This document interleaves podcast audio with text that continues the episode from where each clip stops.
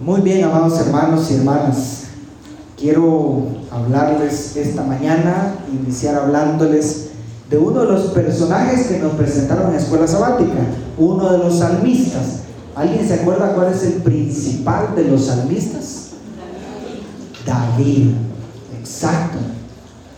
David creció como un humilde pastor de ovejas allá en este, las tranquila aldea, podríamos llamar en ese tiempo de Belén. ¿Sí?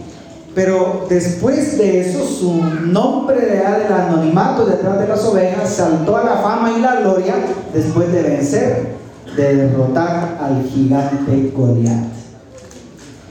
Así que David entonces llegó a ser parte de ese círculo especial del rey Saúl en el palacio real.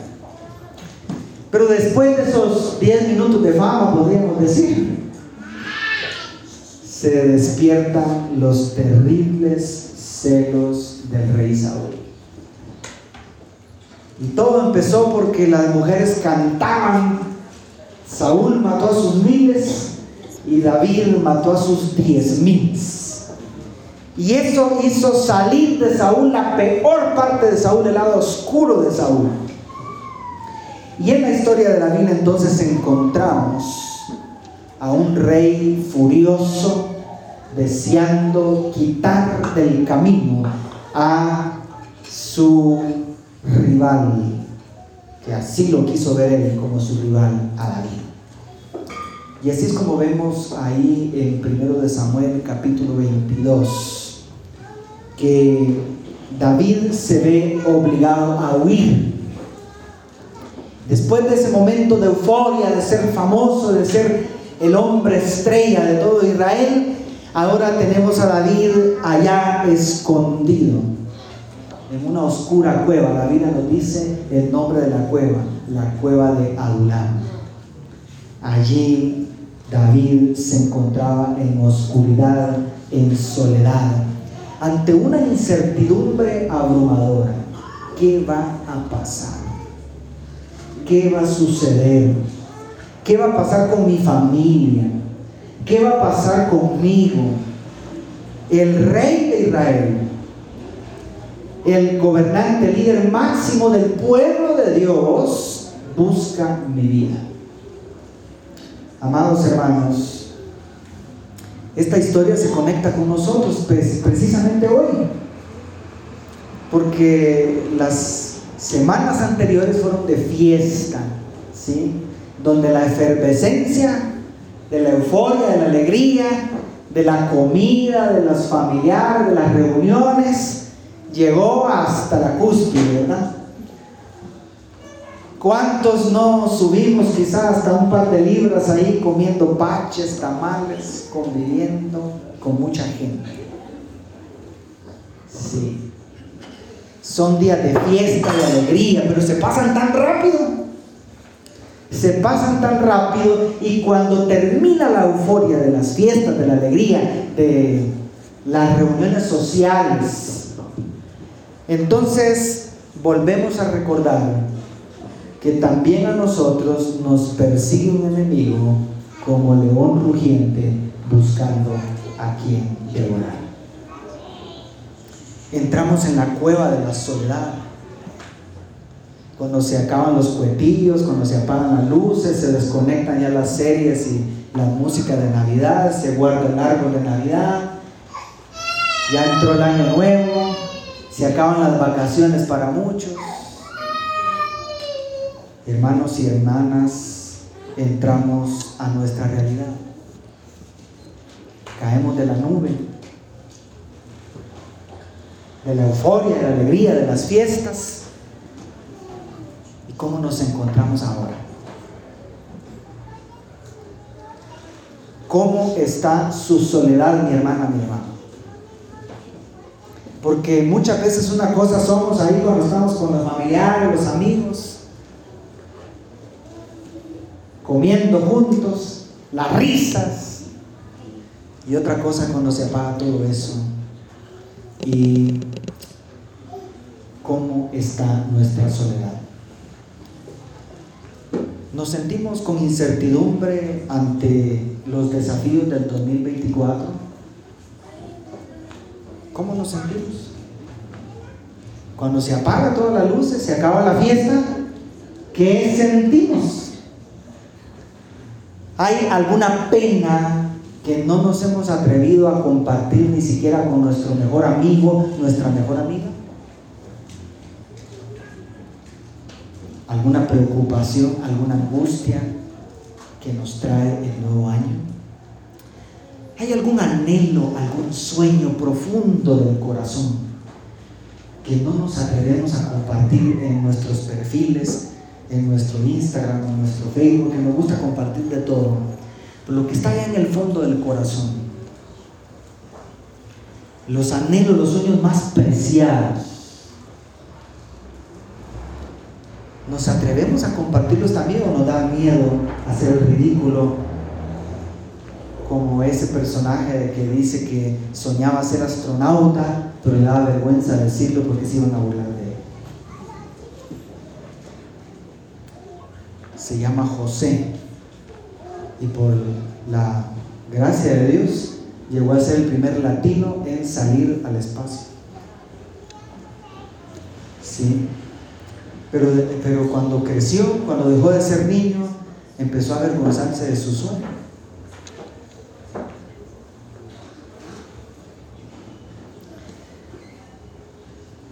¿Cómo están nuestros temores? ¿Cuáles son nuestros más profundos temores? Quiero invitarle, mi hermano, mi hermana, a entrar a esa cueva junto con David, la cueva de la soledad, y enfrentar lo que a veces nos cuesta enfrentar. ¿Sí? ¿Qué pasó con David en aquella cueva? Una de las cosas interesantes que pasó en aquella cueva es que, según muchos estudiosos de los salmos, allí fue donde David escribió el Salmo 42. ¿Qué sentimientos inundaron el corazón de David ahí? Ahora que estaba solo, despojado de los aplausos y de toda la atención que recibía allá en el Palacio Real, ahora qué era lo que realmente necesitaba. Allá en el palacio tenía que portarse muy bien en la mesa, usar bien los cubiertos, sentarse erguido, óigame, tantas, tantos protocolos que hay en un palacio real. Pero ahora ahí en la soledad, en la oscuridad de la cueva, ¿qué era lo que realmente necesitaba? ¿Qué era lo que realmente extrañaba? Al escuchar el Salmo 42, nos damos cuenta que una de las cosas más evidentes que David extrañaba ahí era estar en la casa de Dios. ¿Estar dónde? Y en muchos de los salmos David expresa ese anhelo, ese ardiente deseo de estar en la casa de Dios. Pero la ansiedad más profunda, más honda de su alma, la expresa en esa frase del verso 2 del Salmo 42. ¿Sí? Vamos a leer el Salmo completo mejor. Dice el Salmo 42, como el siervo brama por las corrientes de las aguas, así clama por ti, oh Dios, el alma mía. Mi alma tiene sed de Dios, del Dios vivo. ¿Cuándo vendré y me presentaré delante de Dios? Fueron mis lágrimas mi pan día y noche, mientras me dicen todos los días, ¿dónde está tu Dios? Me acuerdo de estas cosas y derramo mi alma dentro de mí, de cómo yo fui con la multitud y la conduje hasta la casa de Dios. Es que desde los 12 años todo judío viajaba de donde estuviera a la casa de Dios tres veces al año. Entre voces de alegría y de alabanza el pueblo estaba en fiesta pero ahora ya no era eso lo que estaba viviendo David ahí y clama desde lo profundo de su corazón en el verso 5, ¿por qué te abates, oh alma mía, y te turbas dentro de mí? Espera en Dios, porque aún he de alabarle, salvación mía y Dios mío. Dios mío, mi alma está batida en mí. Me acordaré por tanto de ti desde la tierra del Jordán y desde los hermonitas, desde el monte Mizar. Un abismo llama a otro a la voz de tus cascadas. Todas tus ondas y tus olas han pasado sobre mí. Pero de día mandará Jehová su misericordia y de noche su cántico estará conmigo y mi oración al Dios de mi vida. Diré a Dios, roca mía, ¿por qué te has olvidado de mí? ¿Por qué andaré yo enlutado por la opresión del enemigo? Como quien hiere mis huesos, mis enemigos me afrentan diciéndome cada día, ¿cuál es la pregunta de siempre? ¿Dónde está tu Dios? ¿Dónde está tu Dios? Y termina repitiendo el coro, ¿por qué te abates, oh alma mía? ¿Y por qué te turbas dentro de mí? Espera en Dios, porque aún he de alabarle, salvación mía y Dios mío. En el corazón de David, en la oscuridad y la soledad de aquella cueva, antes que llegara la familia que llegó ahí, todos los endeudados y decepcionados del reino que también llegaron ahí, llegaron a conformar el ejército primero que David dirigió. Antes de todo eso, David estuvo a solas, solito ahí, pero no tan solo, con Dios en la cueva. Y ahí fue donde, según algunos, David escribió este salmo. Queridos, esa cueva se conecta con nosotros hoy. Y hablando de sed, porque la mayor ansiedad de la vida allí, además de estar en la casa de Dios, la mayor ansiedad es que dice, mi alma tiene sed de Dios. ¿De qué tenía sed? ¿Qué usted hubiera extrañado en la cueva? Si a usted le, tocara que vivir lo que vivió David, ¿qué hubiera extrañado ahí? La señal del wifi.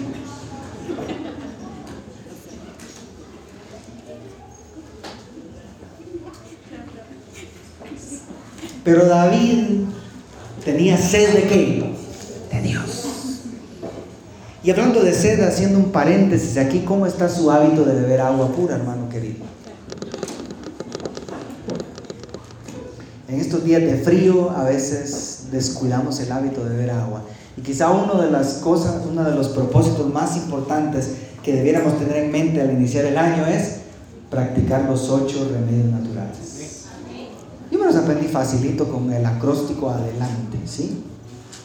Agua pura, descanso, ejercicio, luz solar, aire puro, la N de nutrición, la T de temperancia y la E de esperanza que nace de la confianza en Dios. Pero el primero es agua pura. ¿Usted sabe cuántos beneficios tiene beber agua pura? ¿Cuánto debe beber una persona de agua regularmente cada día? El mínimo en este clima frío es 8 vasos. Pero al calor tiene que beber más.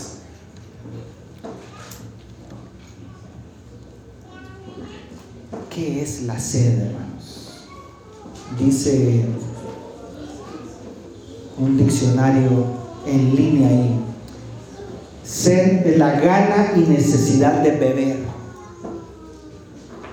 Segundo, segunda definición, la necesidad de agua o de humedad que tienen ciertas personas o cosas. Pues la tercera me encanta, dice apetito, deseo ardiente de agua. Queridos, yo quiero compartirles en los minutos que nos quedan mi experiencia conformarme el hábito de beber agua y conectarlo con esa experiencia de la cueva de David y con nosotros en esta mañana. ¿Está bien? Así que en estos minutos déjenme contarles que yo estaba esperando a alguien en la sala. Alguien cometió el pecado de dejarme solo en la sala esperando. Y tenía en la televisión ahí el 3ABN latino y antes de presentar al pastor Mark Finley, su esposa pasó a dar una cápsula de salud. Cinco minutitos. Y el tema era el agua pura. Sucede que yo perdí un riñón a los 10 años de edad. Yo tenía 18 años, 19 años en ese momento y no bebía agua. Y entonces yo escuché decir a la esposa del pastor Mark Finley que lamentablemente tenemos la mala costumbre de beber agua solamente cuando sentimos que sed. Pero entonces ella enseña ahí que la sed es una alerta roja. La sed es una alerta que el cuerpo está dando que está en deshidratación, está en un estado de emergencia. Así que lo más inteligente no es beber agua cuando nos sed, sino aprender a beber agua por hábito. Y entonces ella empieza a presentar ahí los estudios avanzados que se han hecho sobre los beneficios del agua. Uno de ellos controla el peso corporal. ¿Usted quiere bajar de peso este año? Beba suficiente agua, no con la comida, sino entre comidas. Las mujeres que están preocupadas por mejorar su figura, beba agua. Si usted bebe agua, no con la comida, sino entre comidas, puede beberse dos vasos con agua una hora o media hora antes de comer y va a controlar su apetito, controlar su peso. Otro beneficio, nos mantiene jóvenes. La hidratación hace que la piel se mantenga tersa y joven. Si usted le pregunta a una persona que aparenta menos edad de la que tiene, yo le he preguntado a varios porque me sorprende ver a algunos que tienen muchos años y se miran más jóvenes que yo. Pero he descubierto que tienen en común todos ellos. Beben mucha agua. El agua rejuvenece. Bueno, en fin, ese seminario terminó diciendo cómo podemos bebernos los ocho vasos. Y ahí enseñó ella que debemos empezar en ayunas muy temprano bebiéndonos dos vasos de agua. ¿Cuándo? Dos vasos en ayunas. No más levantarnos. Luego, después del desayuno a media mañana, otros dos vasos. A media tarde, otros dos vasos. Antes de dormir, otro vaso de agua. Es muy importante beber antes de dormir un vaso de agua pura. Y otro vaso por ahí en algún momento del día y tenemos los ocho vasos completos. En fin. Entonces, esa mañana lo que estaba esperando ahí que me atendieran, entonces decidí empezar a poner en práctica lo que había aprendido. Y compré mi vaso de medio litro, de dos vasos. Y la mañana siguiente, cuando sonó el despertador, a la par del despertador, adivinen qué dejé. El recipiente con los dos vasos. Y empiezo, tú, tú, tú, tú, a los cinco minutos vomité. Porque no estaba acostumbrado y cometí el error de tomar el agua muy rápidamente. Al siguiente día, a la par del despertador, adivinen qué dejé. Otra vez el recipiente. Y otra vez, y a los cinco minutos, ¿qué creen que pasó? Volví a vomitar cinco días sufrí. Y, la, ella enseñó en el seminario que formar un hábito requiere cinco días de sacrificio, pero que después se vuelve parte de nuestra vida. Así que yo decidí resistir los cinco días, pero el sexto día, adivinen qué pasó. Ya no vomité. ¿Y saben qué sucede ahora, años después de eso? Que ahora la sed me despierta. Ya no necesito despertador. Porque a la misma hora que me he bebido los dos vasos con agua cada día, aunque no haya despertador, la sed me despierta. Eso es interesante, ¿saben? Porque tiene una aplicación tremenda con el tema de esta mañana. David empezó como un humilde pastor y tenía, se había formado el hábito de buscar el rostro de Dios, no una, sino muchas veces en el día. Ahí compuso el Salmo 23. Ahí nació la idea del Salmo 23, aunque seguramente lo escribió más adelante de esos años. de pastor surgió la idea. Sin embargo, llega a ser parte de la corte real y ya en el palacio, en las carreras y afanes de ahí, ahora David lucha por tener tiempo para estar a solas con Dios. Porque ya no es igual estar en el campo con las ovejas que estar en las carreras del palacio, ¿verdad que no? ¿Cuántos de nosotros venimos del campo a vivir en la ciudad y qué diferencia, verdad? ¿Cuánto más difícil es en la ciudad encontrar tiempo para estar a solas con Dios? De paso no tenemos ningún salmo de los días de gloria de David como guerrero de Saúl. No tenemos ningún salmo de ese. Porque en esas carreras y afanes no había mucho tiempo para Dios. Ahora nosotros en la vida moderna en la que estamos, queridos, se combina un exceso de soledad y una carencia de ella. Porque las redes sociales nos han blindado, nos han aislado casi completamente. Y al mismo tiempo nos han robado algo tan precioso que está en vía de extinción que se llama privacidad. Así que tenemos mucha soledad y al mismo tiempo carencia de ella. Yo quiero decirles esta mañana que puede ser desagradable al principio. Yo no sé qué pasaría si les digo a todos arrodillémonos una hora ahorita. ¿Cuántos resistirían ahora? ¿Cuántos estarían incómodos? Puede ser desagradable al principio, hasta puede dar náusea como el agua. Pero una vez formado el hábito de buscar el rostro de Dios, querido, querida, habrá sed de Dios vivo en tu alma. Llegará el día en que la sed te despertará. Cuando estés demasiado estresado, cuando te acorreran las deudas, cuando el enemigo te arrincona en la cueva otra vez, entonces podrás decir, mi alma tiene que ser de Dios. Yo quiero preguntar en esta mañana, ¿cuántos quieren experimentar la sed de Dios que había en el corazón de David? ¿Cuántos aceptamos el reto de mejorar nuestros hábitos de oración privada? No me responda, ¿cuánto tiempo dedica usted para estar a solas con Dios cada día? No me responda. Pero yo deseo, anhelo en mi corazón que toda esta iglesia tenga sed de Dios.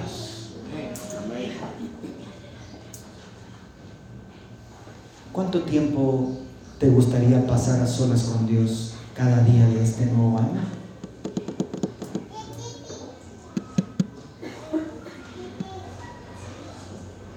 quisieran ponerse en pie y hacer un pacto con Dios de pasar tiempo de calidad a solas con Dios? Amén. Yo quiero invitarle a ponerse de pie. Y quiero decirle que la sed se puede crear.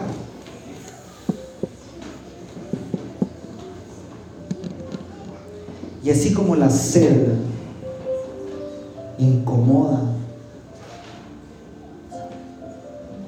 A mí me incomoda cuando cometo el sacrilegio de no pasar tiempo a solas con Dios antes de empezar las actividades del día.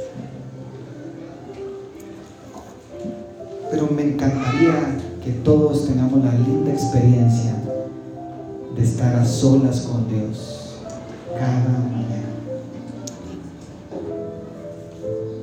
No hay cosa más importante, dice Elena de Guay, que no hay culto, no hay fiesta, no hay reunión, no hay nada que pueda sustituir ese momento especial a solas con Dios. Porque la religión no se sostiene por un ratito cada ocho días en este lugar. La conexión en Dios se sostiene cada día en una comunión diaria y constante con Dios.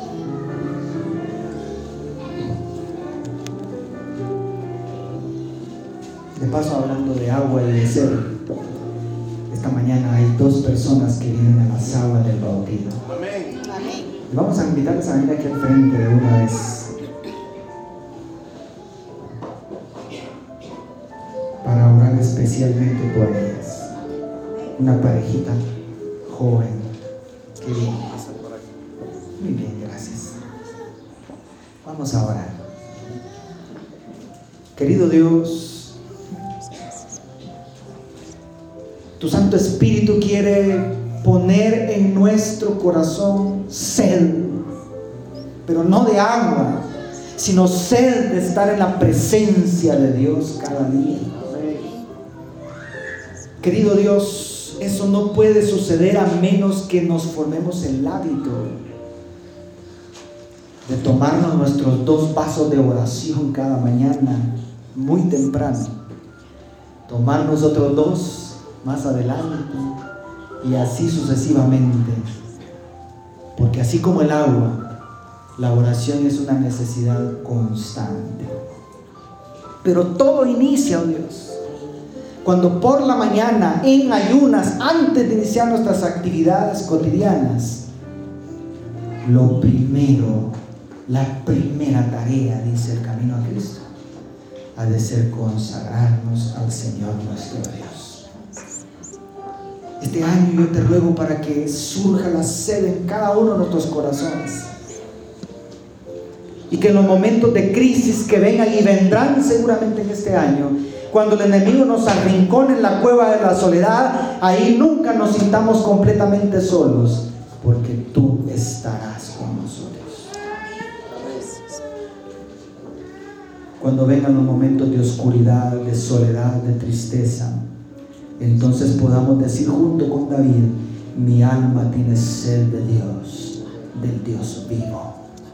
Y hoy alabamos tu nombre porque una pareja tiene tanta sed de Dios que no solamente quiere beber de esa agua en la oración cada día, sino que quiere ser sumergidos en las aguas esta mañana y te pedimos en especial por ellos, porque su carrera, su vida cristiana empieza hoy. Pero hoy no es el final, hoy es el comienzo. Y ellos van a necesitar más que nadie de nosotros buscar el rostro de Dios cada mañana. Gracias, oh Dios, por darnos el privilegio de estar solas contigo en la oración. Permite que podamos, como dijo Jesús en Mateo 6:6, cerrar la puerta y orar a nuestro Padre en secreto y seguro que vendrá respuesta que será pública la gloria de Dios en nosotros. Por eso te pedimos y te agradecemos en el nombre de Jesús. Amén. Podemos sentarnos y ustedes vean hacia mí vamos a realizar el voto bautismal. Son unas preguntas muy sencillas. Y ante cada pregunta ustedes van a levantar su mano derecha en señal de aceptación. Y la congregación va a decir un fuerte. Es que aquí renovamos nuestros votos también. ¿Sí? ¿Qué vamos a decir todos? Vamos a renovar nuestros votos este primer sábado 2024. Muy bien. Entonces, primero, ¿creen ustedes en la existencia de un solo Dios formado por tres personas coeternas, el Padre, el Hijo y el Espíritu Santo? Así es, hermanos. Amén. Vamos a renovar nuestros votos nosotros los ya bautizados también. Número dos, aceptan la muerte de Jesús como sacrificio suficiente para perdonar todos sus pecados. Número 3. Aceptan a Jesús como su Señor y Salvador personal y por eso deciden renunciar hoy al mundo y sus malos caminos para seguir a Jesús. Número 4. Aceptan por fe la justicia de Cristo y lo reconocen como su abogado intercesor en el santuario celestial. Número 5 creen que la Biblia es la palabra de Dios y desean estudiarla diariamente para poner en práctica sus enseñanzas? Amén. Número 6. Aceptan los diez mandamientos como una expresión del carácter de amor de Dios y desean esforzarse con la ayuda del Espíritu Santo para poner en práctica esta santa ley, incluyendo el que nos manda guardar el sábado. Amén. Número 7. Anhelan que Jesús vuelva pronto. Desean estar preparados y ayudar a otros a prepararse para ese glorioso día. Número 8.